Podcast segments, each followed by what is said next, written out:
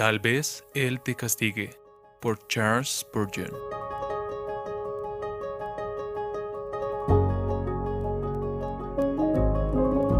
Reconoce en tu corazón que el Señor tu Dios te castiga del mismo modo que un hombre castiga a su hijo. Deuteronomio 8:5. Te he probado en el horno de la aflicción. Isaías 48:10.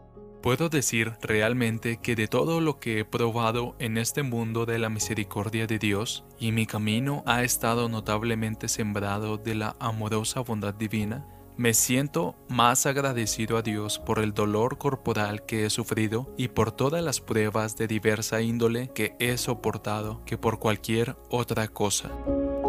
Estoy seguro de que he obtenido más beneficio real, fuerza permanente y crecimiento en la gracia y en todas las cosas preciosas del horno del sufrimiento de lo que jamás he obtenido de la prosperidad. No sé cómo expresar del todo lo que quiero decir, pero incluso la depresión de espíritu y la profunda tristeza tienen un encanto particular en ellas, que la risa no puede emular. Me convino que me hayas castigado, porque así pude aprender tus estatutos. Salmos 119, 71. Reflexiona y considera la gran gratitud que le debes a Dios por su vara castigadora. Medita mucho en tu corazón sobre lo que Dios evidentemente contempla como una de sus bendiciones más importantes. No pases por alto y con ligereza lo que Dios quiere que consideres.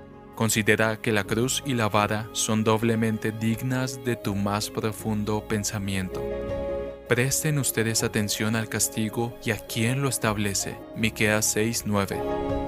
Recuerda que siempre que eres castigado, no lo eres como el amo de un esclavo que golpea a su víctima, ni como el juez que ordena azotar al criminal, sino como un padre tierno que castiga a su hijo.